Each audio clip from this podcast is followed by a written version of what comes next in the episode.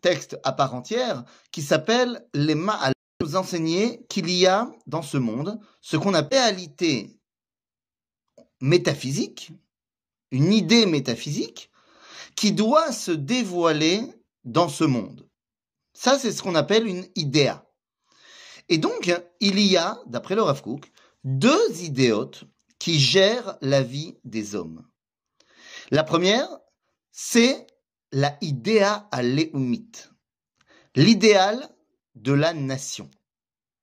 C'est-à-dire, eh bien, les communautés humaines décident de l'écrasante majorité de leur vie en fonction de leur appartenance à une identité globale. Les différentes communautés humaines se sont réunies et ont créé des peuples. Donc c'est ce qu'on appelle la idéa à l'éoumite. Mais alors, il faut nous explique qu'il y a un autre idéal qui génère la vie des hommes. Et c'est ce qu'on appelle à idéa à Elohit, l'idéal du divin. C'est-à-dire la volonté de s'attacher à l'éternité, la volonté, eh bien, tout simplement, de dévoiler dans ce monde un idéal qui vient de plus haut. Seulement, le Rav nous explique que chez les autres nations, Aïdéa Aleumit, Ve'aïdéa Elohit, c'est donc deux idéaux, eh bien, ne sont pas en accord, ils ne sont pas au diapason. Et donc, il peut y avoir une tacharout, il peut y avoir une compétition entre ces deux idéaux, et l'un, eh bien, va mettre de côté l'autre. Aujourd'hui, au XXIe siècle, eh bien, la idéa Aleumit a mis de côté complètement Aïdéa Elohit il y a ce qu'on appelle la laïcité. Particulièrement, on connaît ça en France, où eh bien, le domaine du divin a été complètement réduit au niveau de l'individu, et il ne faut pas en parler au niveau de la gestion de la vie des hommes.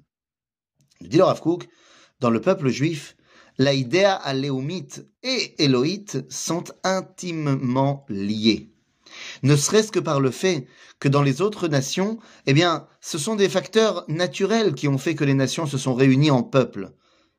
Parce qu'ils étaient au même endroit et ils avaient les mêmes défis et les mêmes ressources, et donc ils ont créé un peuple. Alors que le peuple juif, c'est tout l'inverse. Il était en Égypte et il a choisi de partir se créer une identité nationale hors d'Égypte, et ce choix a été fait suite à la dictée de Dieu.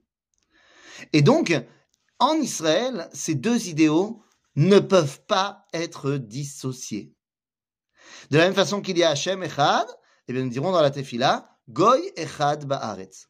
C'est-à-dire que le peuple juif a cette dimension particulière que quoi qu'il fasse au niveau national, eh bien il représente, qu'il le veuille ou pas, l'idéal du divin.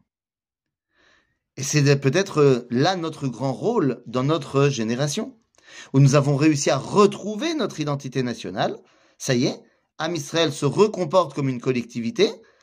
Il est temps de lui réinsuffler, eh bien, à Idéa, à Elohit, pour qu'elle puisse la transmettre au monde entier. C'est de cela dont on parle. Faire revenir en accord l'idéal qui gère la vie au quotidien des hommes avec un idéal de dévoiler Ribono chez l'Olam. C'est là le propre